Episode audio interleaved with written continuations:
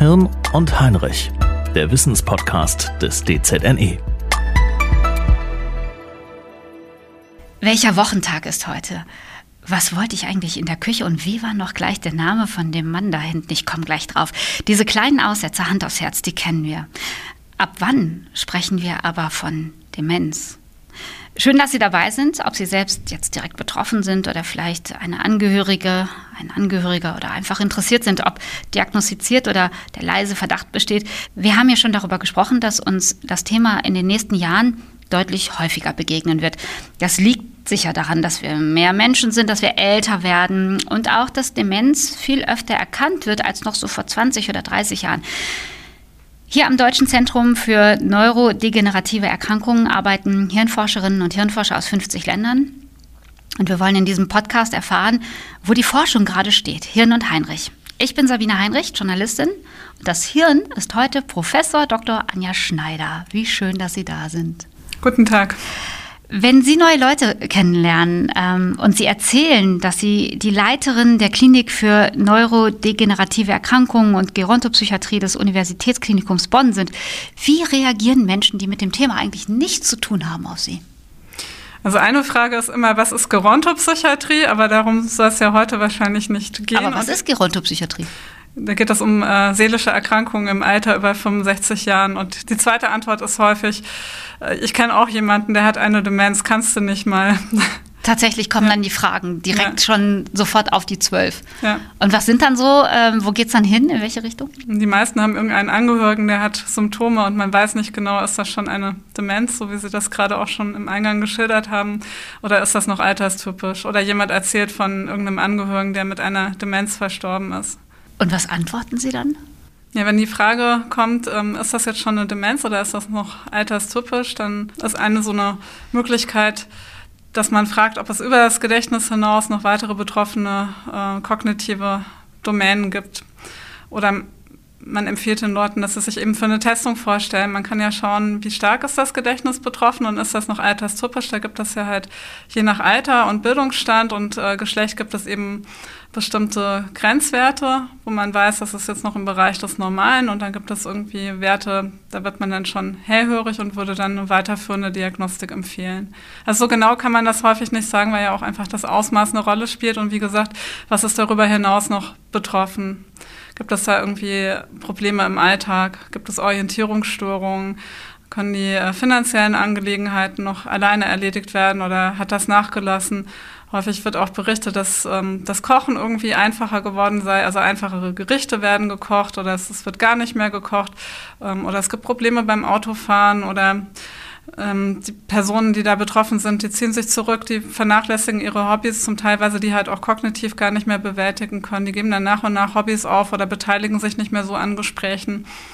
Solche Symptome kann man dann eben erfragen. Und wenn, wenn sowas noch über das Gedächtnis hinaus vorhanden wäre, dann würde man ja in jedem Fall eine Abklärung empfehlen. Aber das ist dann schon interessant, dass da ist Informationsbedarf, oder? Ja. Also es kommen sofort, zack, zack, zack, ganz viele Fragen.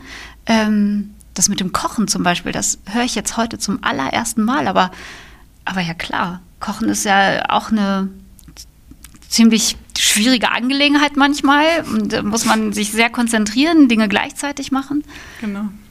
Ja, guter Hinweis. Und man muss halt auch planerisch denken. Man muss vorausplanen, was muss ich einkaufen, was brauche ich, in welcher Reihenfolge mache ich was. Und wenn man kompliziertere Dinge kocht, dann muss man ja auch parallel arbeiten und auch die Zeit im Auge behalten. Und genau. Ja. Ähm, wissen eigentlich immer alle so genau, was Demenz ist? Nee, das wird ja häufig dann irgendwie gleich benutzt mit Alzheimer. Mhm. Und ähm, Demenz ist ja eigentlich der Überbegriff für verschiedene Formen von kognitiven Störungen im Alter oder eben auch im jüngeren Alter. Das äh, ist ja eigentlich gar kein altersabhängiger Begriff. Begriff. Es gibt ja auch Demenzerkrankungen äh, im Kindesalter. Demenz bedeutet ja eigentlich, dass eine kognitive Leistungsfähigkeit, die vorher bestanden hat, dass die nachlässt, progredient über mhm. mindestens ein halbes Jahr und eben dazu führt, dass ähm, die, die Defizite, die man hat, auch ähm, die Alltagsfunktionen beeinträchtigen. Dann lassen Sie uns mal reinzoomen. Ähm, welche verschiedenen Formen von Demenz gibt es? Das ist auch wieder altersabhängig. Also Demenzursachen im Kindesalter sind ganz andere als Demenzursachen äh, im höheren mhm. Erwachsenenalter. Mhm. Ich glaube, zum Kindesalter Demenzen, da wird es ja noch einen Podcastbeitrag ja, geben. Genau. Ich bleibe jetzt mal beim höheren Erwachsenenalter. Ähm, so mittleres Erwachsenenalter wären es auch wieder andere Ursachen. Da kann es vor allem entzündliche Erkrankungen geben oder vielleicht einen Hirntumor oder äh, solche Dinge, metabolische Erkrankungen. Während so im höheren Erwachsenenalter über 50 ähm, gibt es also im Alter zwischen 50 und 65, da wären am häufigsten die Alzheimer-Demenz tatsächlich und die frontotemporale Demenz, während über 65 der Anteil der Alzheimer-Demenzen eben äh, zunehmend, zunehmend an den Ursachen für Demenzerkrankungen. Alzheimer-Demenz ist also insgesamt im höheren Erwachsenenalter die häufigste Ursache, dann äh, gefolgt von Demenzerkrankungen, die, die eine ähm, gefäßbedingte Ursache haben. Dann gibt es auch viel Mischform mit der Alzheimer-Demenz.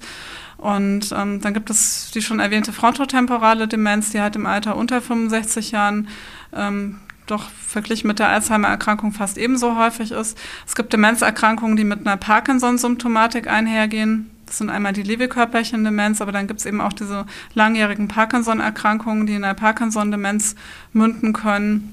Boah, das, ist, das erschlägt mich. Also das ist ja wirklich so umfassend. Können Sie, können Sie mir erklären, wo der größte Unterschied zwischen einer ja, zwischen Alzheimer ist und jetzt zum Beispiel einer, einer anderen Demenz? Naja, also man kann das irgendwie von zwei Seiten her betrachten. Einmal kann man gucken, was ist die molekulare Ursache, also welche Pathologie liegt der Demenz zugrunde. Ähm, darüber sind die ja eigentlich auch definiert. Und auf der anderen Seite gibt es das, was wir eben klinisch sehen, was, was die Familie bemerkt, was der Patient vielleicht selbst bemerkt und wir als Ärzte eben sehen, wenn wir den Patienten das erste Mal sehen. Und da gibt es natürlich ähm, unterschiedliche Symptome bei diesen Erkrankungen, aber tatsächlich definiert äh, werden die durch ihre molekulare Pathologie. Mhm. Und wenn man jetzt von der klinischen Seite her kommt, dann ähm, ja, gibt es so, gibt es so Schablonen, aber tatsächlich kann man allein anhand der Symptome, die man bemerkt, die Diagnose noch alleine nicht stellen. Also man, man kann das jetzt nicht ähm, anhand der Beschreibung der Erkrankung ähm, unterscheiden. Aber wenn man das so ein bisschen plakativ versucht, dann könnte man sagen, bei der Alzheimer-Erkrankung, die beginnt halt häufig mit Gedächtnisproblemen oder Wortfindungsstörungen. Also es fällt mir das Wort nicht ein, nachdem ich suche. Und ähm, häufig bemerken die Patienten das selber gar nicht so sehr wie das Umfeld. Mhm. Also die haben wenig Krankheitseinsicht. Ähm, dafür ist es dann ein kontinuierlicher, schleichender Prozess, während bei Patienten, die so gefäßbedingte, also vaskuläre Demenzen haben, ähm, das beginnt häufiger mal so eher plötzlich und äh, verschlechtert sich stufenförmig, also bleibt eine lange Zeit konstant und dann gibt es wieder so einen Einbruch und die Symptomatik fluktuiert häufig, so Tage sind besser als andere und die Patienten haben in der Regel halt ähm, ein ganz gutes Gefühl dafür, dass da was nicht stimmt, dass das äh, ihr Gedächtnis nachlässt. Wir haben in diesem Podcast noch gar nicht so richtig darüber gesprochen, welche Rolle Depressionen da eigentlich spielen. In welchem Zusammenhang steht das zu Demenz? Gut, das ist häufig so, dass bei ähm, depressiven Erkrankungen die Patienten eben über Konzentrationsstörungen klagen und ähm, infolgedessen dann auch über ähm, Gedächtnisstörungen. Also die können sich primär schlechter darauf konzentrieren, was sie hören oder sehen im Fernsehen und ähm, deswegen können sie sich später schlechter daran erinnern. Also das ist ein häufiges Symptom bei Depressionen und in der Regel ähm, nimmt das dann auch wieder ab, wenn die Depression mhm. sich lichtet. Also das kann man häufig auch so rausfragen, dass die Depressionen und die Gedächtnisstörungen gleichzeitig kommen und immer dann, wenn die depressiven Phasen besonders äh, schwer sind, dann eben auch die Gedächtnisstörung schwer ist. Umgekehrt ist es halt so, bei der Alzheimer-Erkrankung kann es auch sehr früh im Verlauf auch zu einer depressiven Symptomatik kommen wo man nicht so genau weiß, ist das jetzt eine Reaktion auf die nachlassende Gedächtnisleistung oder ist es tatsächlich auch eine organisch bedingte Depression, dadurch, dass einfach bestimmte Nervenzellen im Gehirn absterben. Und so diese typische depressive Symptomatik bei Demenzerkrankungen ist eigentlich, Patienten ziehen sich, ziehen sich sozial zurück, die vernachlässigen Interessen, die haben wenig Antrieb, die sind ähm, schneller erschöpfbar. Ähm, und das kann man häufig gerade im Anfangsstadien nicht so gut von der echten Depression unterscheiden, die halt auch mit kognitiven Symptomen einhergehen kann. Mhm. das heißt, es wird, äh, also wir haben ja, wir haben in diesem Podcast schon gelernt, bei Alzheimer ist es so, dass die, die Erkrankung eigentlich schon ähm, beginnt zu einem Zeitpunkt, wo überhaupt noch lang keine Symptome da sind. Das ja auch schwierig ist, dieses Fenster zu treffen. Mhm. Ähm, könnten Depressionen tatsächlich schon so ein Fingerzeig darauf sein und dass man dass man, Sie können mich auch stoppen in, mein, in meiner These hier, in mein, was ich einfach hier so rauspuste, ähm, unwissenschaftlich wie ich bin. ähm, ja, dass, dass man vielleicht falsch behandelt wird?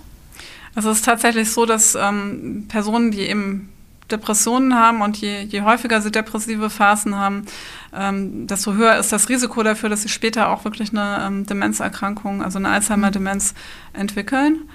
Und ähm, die Frage, ob ähm, eine Therapie mit Antidepressiva dazu führt, dass die ähm, Demenz sich weniger schnell manifestiert oder vielleicht seltener manifestiert, das ist eine ganz spannende Forschungsfrage. Ähm, tatsächlich ist es nämlich so, dass es ein Antidepressivum gibt ähm, aus der Substanzklasse der selektiven Serotonin-Wiederaufnahmehämmer. Und von dem äh, weiß man zumindest aus Tierversuchen, dass es äh, in einen der grundlegenden äh, pathogenen Vorgänge bei der Alzheimer-Erkrankung eingreift. Also es verhindert, ähm, dass das Amyloid-Beta-Peptid produziert wird. Und insofern konnte man sich schon vorstellen, dass man durch eine Therapie mit diesem ähm, Antidepressivum tatsächlich irgendwie verhindern konnte oder positiv den Einfluss der Erkrankung beeinflussen könnte. Ähm, das ist allerdings in prospektiven Studien noch nicht untersucht worden.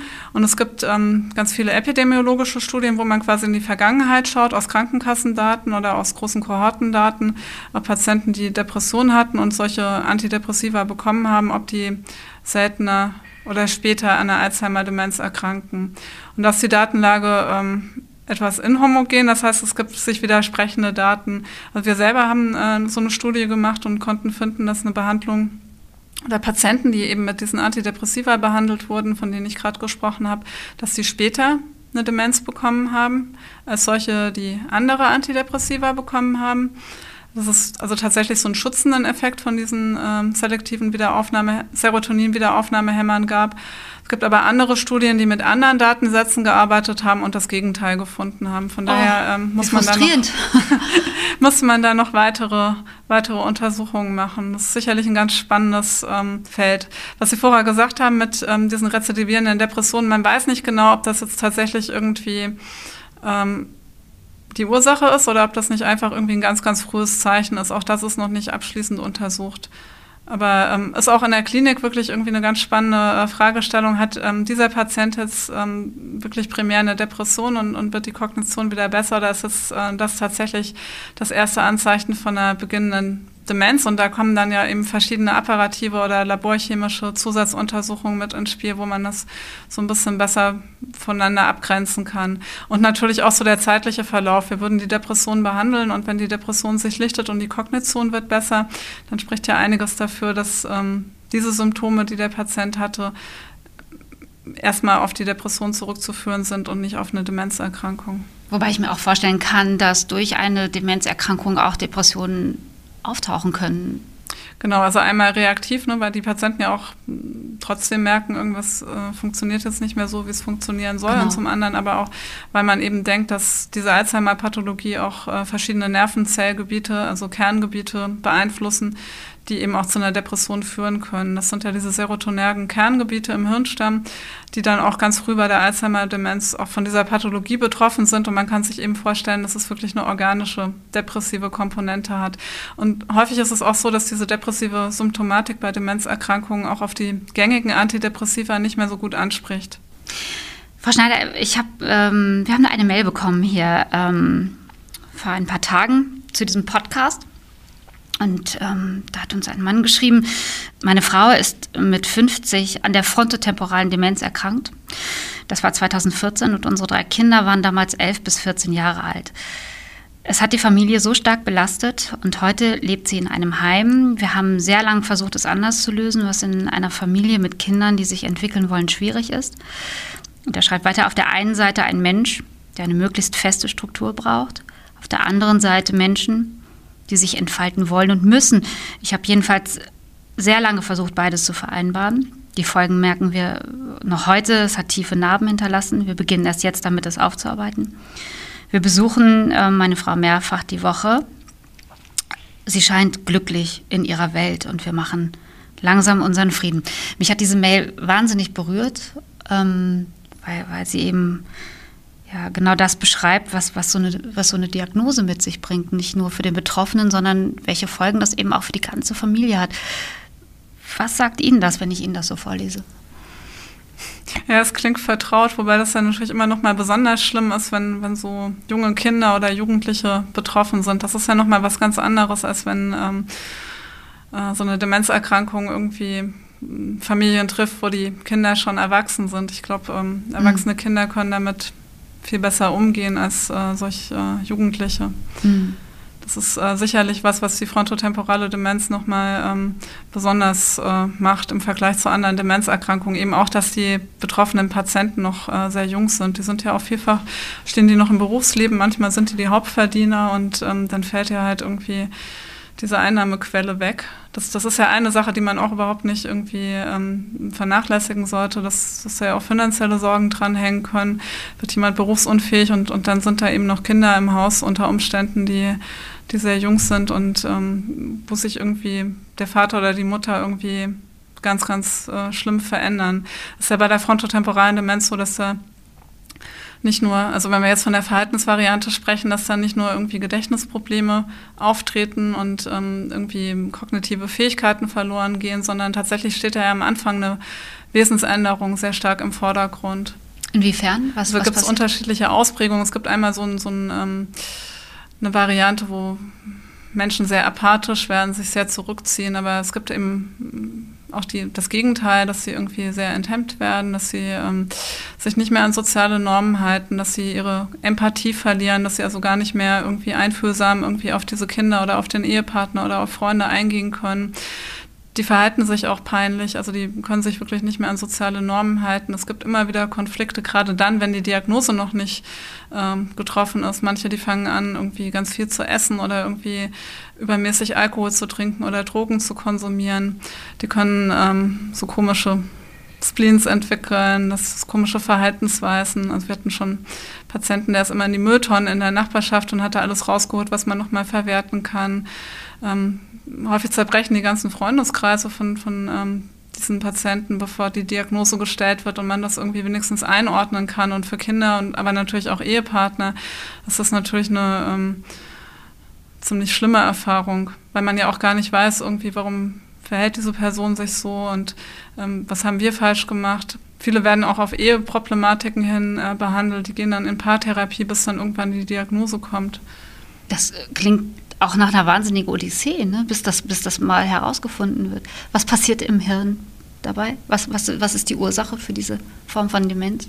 Also der Name sagt das ja schon so ein bisschen frontotemporal, ähm, bedeutet halt die Hirnregionen, die dabei betroffen sind. Das ist halt der frontale ähm, Hirnbereich und der temporale. Und ähm, diese Lokalisation, ähm, wo, wo, Nervenzellen eben aufgrund der Pathologie zugrunde gehen, die bedingt halt auch diese Symptome von diesen Patienten.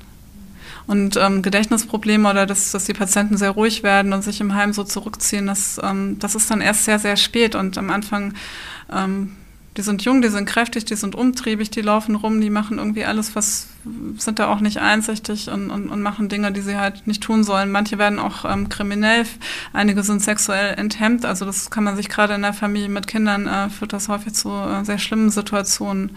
Mhm. Ähm was, was, was, was bedingt das, dass das passiert? Also gibt es irgendwelche hm, Bedingungen dafür? Ähm, Ursachen. Ursachen. Oder? Ja. Für die frontotemporale Demenz. Ja, das ist noch nicht so gut verstanden. Also es gibt genetische Fälle, also das heißt, es wird dann äh, vererbt, die Pathologie. Ähm, das sind ungefähr 10 bis 15 Prozent ähm, der Fälle bei, bei äh, der Fall. Und ähm, die anderen Ursachen, die kennt man nicht so richtig. Also es gibt da keine, keine einzelne Ursache. Es gibt halt Risikofaktoren. Also zum Beispiel ähm, Schädelhirntraumata können ein Risikofaktor sein dafür. Ähm, so gut ist das nicht äh, tatsächlich nicht verstanden, wie es äh, dazu kommt. So wie es ja eigentlich auch bei der Alzheimer-Erkrankung gibt es auch diese monogenen Fälle. Also gibt es eine Vererbung, aber ähm, alle anderen Fälle, die sporadischen, da spielen viele Ursachen mit rein. Da gibt es verschiedene Risikokonstellationen, wenn die zusammenkommen und dazu noch eine gewisse genetische Prädisposition, die aber jetzt nicht so in 50 Prozent der Fälle weiter vererbbar wird, sondern da spielen viele genetische Faktoren eine Rolle, Umweltfaktoren.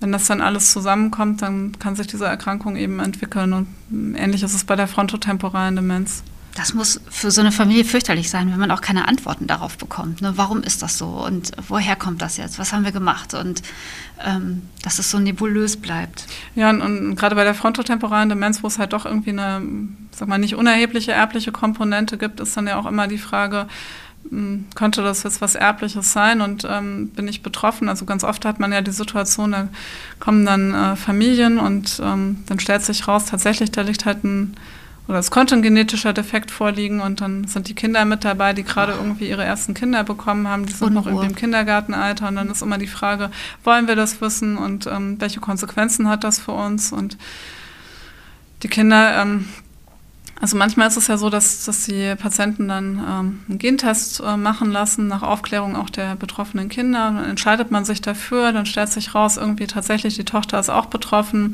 Die hat jetzt gerade ein einjähriges Kind, da weiß man irgendwie gar nicht, ob das auch betroffen ist. Kann man dann aber auch nicht testen und ähm, das muss man sich ähm, tatsächlich auch gut überlegen, ob man, ob man da irgendwie eine Was Testung haben möchte und das wissen will. Das ist, glaube ich, immer individuell ganz unterschiedlich.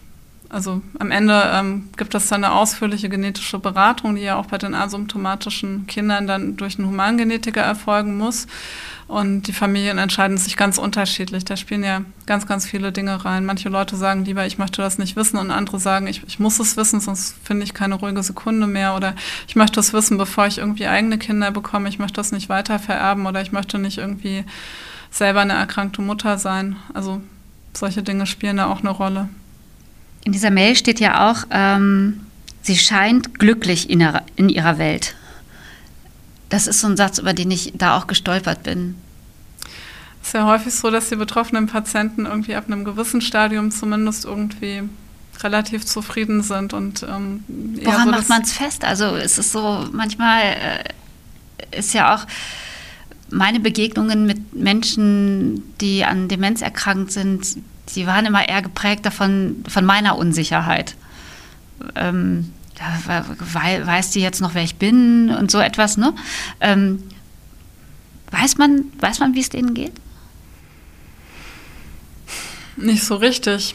Also es gibt natürlich so Lebensqualität-Fragebögen, die man äh, ausfüllen lassen kann, aber ab bestimmten Stadien, äh, wenn das Lesen nicht mehr gut funktioniert oder irgendwie dass das äh, Verständnis für das gesprochene Wort nicht mehr gut funktioniert, dann weiß man ja auch nicht, ob man das äh, verwerten kann. Ähm, muss aber sagen, so aus Erfahrung, viele machen, machen einen ganz zufriedenen Eindruck, wenn sie irgendwie in einem familiären oder auch in einem Heimumfeld sind und dem nett mit ihnen umgegangen wird. Also wenn, wenn das Umfeld stimmt, wenn sie nicht unter Druck gesetzt sind, wenn genügend Zeit da ist, dass, dass sie irgendwelche Sachen machen können und nicht unter Zeitdruck stehen, wenn man ihnen hilft und wertschätzend mit ihnen umgeht, dann ähm, machen die meisten irgendwie einen ganz zufriedenen Eindruck. Aber natürlich leidet das Umfeld darunter, weil da verändert sich ja jemand, den man anders, anders gekannt hat vorher. Und das ist natürlich schon eine ähm, sehr einschneidendes Erlebnis und auch was, was einen sehr traurig machen kann. Und natürlich sind auch die ähm, Angehörigen, die täglich mit dem Patienten konfrontiert sind, sind natürlich auch extrem gefordert. Das ist ja, das ist ja eine ganz anstrengende Tätigkeit für jemanden mit Demenz zu sorgen, dafür zu sorgen, dass es dem gut geht, dass er irgendwie angezogen ist, dass er was zu essen bekommt, dass man irgendwie ihn unterhält, dass, dass er sich nicht in eine gefährliche Situation bekommt. Das ist ja ist ja am Ende dann auch ein 24-Stunden-Job, den man irgendwie sieben Tage die Woche macht und wo man äh, unbedingt auch Hilfe von draußen braucht. Und selber ist man ja auch mit seiner eigenen Trauer um, um den Angehörigen zugange. Und das ist natürlich alles äh, sehr, sehr anstrengend und belastend. Als Klinikdirektorin haben Sie ja täglich Kontakt mit Patienten und Patientinnen. Sind das auch alles Dinge, die Sie, die Sie mit wenn Sie Ihre Patientinnen und Patienten treffen? Unbedingt, ja. Und natürlich denken wir auch, ähm, auch sehr an den Angehörigen. Da haben wir immer ein Auge darauf, dass der in seiner Situation auch irgendwie weiß, wo, wo kann ich mir Hilfen holen, was, was gibt es für Unterstützungsangebote, wo wir auch immer drüber reden, dass es wichtig ist, dass es auch so Auszeiten gibt für den pflegenden Angehörigen, der dann ja natürlich auch irgendwo noch Zeit für sich selbst haben sollte, wenn das überhaupt möglich ist und ähm, wo wir sicher auch ab einem gewissen Punkt ähm, die Angehörigen darin bestärken, entweder jetzt eine 24-Stunden-Pflegekraft ins Haus zu holen oder den Angehörigen vielleicht doch in Seniorenheim, Pflegeheim irgendwie zu bringen, wenn, wenn wir sehen, es geht eigentlich hier gar nicht mehr. Jetzt würde ich gerne mit Ihnen ein Thema besprechen, was ich äh, in diesem Podcast noch gar nicht angesprochen habe. Ähm, es, ist, äh, es ist ja völlig klar, es gibt keine Heilung, was im Hirn kaputt ist, lässt sich nicht wiederherstellen. Ähm, wie ist eigentlich die Lebenserwartung von Demenzkranken? Das ist ganz unterschiedlich. Ich meine, wenn wir gerade von Alzheimer-Patienten sprechen, die sind ja manchmal dann auch schon Mitte 80, Ende 80, dann Mitunter sterben die ja dann an ganz anderen Ursachen, an einer Herz-Kreislauf-Erkrankung oder einer Tumorerkrankung. Wenn das jüngere Patienten sind, dann ähm, ist auch ganz unterschiedlich. Es gibt sehr schnelle Verläufe und es gibt manchmal langsamere Verläufe. Das wird man ja oft gefragt, wie lange hat mein Angehöriger oder wie lange habe ich damit noch mit dieser Erkrankung. Aber stirbt man dann an Demenz? Ja, es ist unterschiedlich. Also wenn man, wenn man keine andere Ursache hat ähm, zu sterben, ähm, wenn wir jetzt gerade mal bei der Alzheimer-Demenz bleiben, dann äh, ist es ja häufig so, dass Patienten immer weniger laufen und äh, häufig dann am Ende irgendwie nur noch im Stuhl sitzen oder auch im Bett legrig sind, dann bekommen die häufig auch ähm, tatsächlich eine Lungenentzündung äh, oder die bekommen Thrombosen und sterben dann an äh, thrombotischen Ereignissen. Ähm, ja, manchmal gibt es auch Schluckstörungen.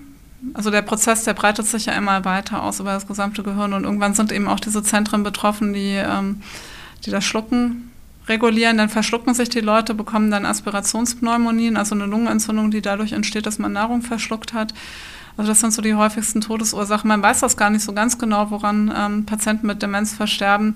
Da ähm, greift man dann immer auf diese Todesursachenregister zurück und schaut, ähm, was, was ist da bei Demenzpatienten überproportional häufig. Und was man da eben am meisten findet, sind eben diese Lungenentzündungen und äh, Thromboembolien. Mhm. Aber es geht eben auch ähm, in der Behandlung von Menschen mit Demenz darum, dass man es erträglicher macht, dass man, dass man das lindert. Ähm, woran forschen Sie gerade persönlich? Was ist, was ist, was ist Ihre Mission? Ja gut, wir sind eher so ähm, im früheren Bereich unterwegs und uns interessiert natürlich, wie kommt das zu diesen Erkrankungen und wie kann man sie besser diagnostizieren. Sie hatten die frontotemporale Demenz angesprochen. Da gibt es ähm, im Gegensatz zur Alzheimer-Erkrankung ganz viele unterschiedliche molekularen äh, Ursachen. Also unterschiedliche Eiweiße können da ähm, sich pathologisch verändern. Und ähm, man weiß so, wenn man den Patienten sieht, rein anhand der Klinik oder vielleicht auch von ähm, dem MRT, was man macht, kann man eigentlich nicht genau sagen, welche, welches Eiweiß jetzt wirklich der Schuldige ist. Und wenn man eine Therapie finden möchte und die auch nur untersuchen möchte dann an, an Patienten, dann wäre es schon irgendwie sehr hilfreich, man wüsste, welches Eiweiß genau betroffen ist. Und da sind wir bei der frontotemporalen Demenz leider ähm, noch ganz weit von entfernt. Das weiß man nicht, außer man hat eine genetische Ursache, dann weiß man es ganz genau. Und ähm, da einen Biomarker zu finden, äh, das, das ist ein, ein Forschungsziel bei uns im Labor. Und bei der Alzheimer-Erkrankung ähm, hat man ja auch schon in den anderen Podcasts gehört, ist im Moment das Ziel möglichst früh die Erkrankung feststellen zu können. Das Fenster habe ich das mir Fenster, gemerkt. genau, das ähm, therapeutische Fenster, um dann eben auch therapeutisch ähm, helfen zu können. Deswegen muss man diese, diese Personen, die ja noch gar nicht erkrankt sind, ähm, aber eben stumm diese Pathologie schon in sich tragen, die muss man identifizieren können. Das ist auch nochmal so ein Biomarker-Projekt und wir interessieren uns ähm, in letzter Zeit auch dafür, welche Rolle spielen ähm, Entzündungsreaktionen dabei. Und das äh, andere ist, wie, wie kann eigentlich diese Pathologie von einer Nervenzelle auf eine andere übertragen werden? Was, was sind diese Überträger davon? Wie, wie äh, kommt das äh, von, einem, von einer Nervenzelle auf die andere und, und kann ich dann Therapien finden, wie ich diese Übertragung stoppen kann. Aber dafür müsste man als erstes eben äh, besser verstehen, wie diese Übertragung funktioniert. Und ähm, da sind wir im Bereich Parkinson, aber auch bei Alzheimer irgendwie sehr daran interessiert, wie sich diese Pathologie ausbreitet. Klingt nicht so, als hätten Sie Langeweile, Frau Schneider. Ja. Sind Sie denn auf einem guten Weg? Nicht Sie persönlich, sondern die Forschung? Ja, ich denke schon. Also da hat sich ähm, sehr viel getan in den letzten Jahren. Mhm. Also gerade auch was diesen diagnostischen Bereich äh, Früherkennung äh, anbelangt bei der Alzheimer-Erkrankung. Da denken wir ja auch, dass in den nächsten Jahren äh, blutbasierte Tests auf den Markt kommen werden. Und ähm, das ist natürlich nochmal was ganz anderes, als wenn Patienten eine Nervenwasseruntersuchung bekommen müssen. Ähm, damit kann man kein Massenscreening machen. Aber mit den Bluttests, die irgendwann sicherlich kommen werden in den nächsten Jahren, Ähm, da kann man ja im Prinzip jeden untersuchen. Und ähm, wenn es dann eben auch eine Therapie gäbe, die zugelassen ist, dann äh, konnten diese, diese Personen, die halt noch gar nicht, die noch sich im therapeutischen Fenster befinden, die konnten dann auch diese Therapie erhalten.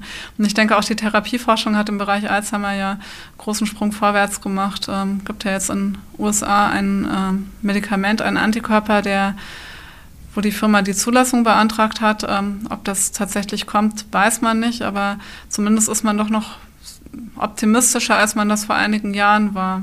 Was ist der, der Satz, den Sie Patientinnen und Patienten mitgeben? den gibt es nicht. Kein, nicht irgendwie was, was Aufmunterndes oder wie, oder ich meine, es ist ein bisschen schwierig. Es gibt ja keine kausale Therapie gegen die Alzheimer-Erkrankung. Was wir tun können, ist irgendwie, dass wir den Prozess so ein bisschen stabilisieren für ein Jahr. Das ist nicht viel. Also wir wären ja auch glücklicher, wir hätten bessere Therapien. Das, ähm, was, ähm, das Einzige, was wir aufmuntern, das kann man auch nicht aufmunternd nennen, aber was, was wir den Patienten und den Angehörigen immer sagen, ist, dass wir sie nicht allein lassen, dass wir sie auf dem Weg begleiten und dass wir helfen, so gut es geht, auch gerade in den späten Stadien, wenn dann irgendwie Störungen von Schlaf-Nacht-Rhythmus irgendwie auftreten, wenn die Patienten dann irgendwie tags, äh, tagsüber schlafen und nachts unterwegs sind oder wenn es irgendwie andere Verhaltenssymptome gibt, dass wir da dann halt natürlich symptomatisch auch helfen können. Aber natürlich muss man da realistisch bleiben. Wir, wir können da irgendwie keine Besserung versprechen, was, was, was die kognitiven Symptome anbelangt. Und das ist natürlich schon irgendwie eine sehr einschneidende und auch sehr schlimme Diagnose. Aber bei allem, was ich erfahre in diesem Zusammenhang, ist der Satz, wir lassen sie nicht allein, schon ganz schön groß. Und wenn es dann auch wirklich so ist. Gut, wir sind natürlich irgendwie ärztliche Ansprechpartner. Natürlich können wir auch nur helfen, irgendwie, dass die Personen zu sich nach Hause irgendwie Unterstützung bekommen. Wir können das alles vermitteln und darüber informieren, aber am Ende sind natürlich die Angehörigen diejenigen, die, die das irgendwie durchstehen. Professor Dr. Anja Schneider, die Leiterin der Klinik für neurodegenerative Erkrankungen und Gerontopsychiatrie des Universitätsklinikums Bonn. Danke, dass Sie hier im Podcast dabei sind. Gerne. Mehr Informationen gibt es natürlich bei uns auf der Seite. Gucken Sie mal auf dzne.de e. und wir freuen uns über Mails und über Kommentare, wenn es Ihnen gefällt. Abonnieren Sie den Podcast. Mein Name ist Sabine Heinrich. Bis demnächst. Alles Liebe. Danke.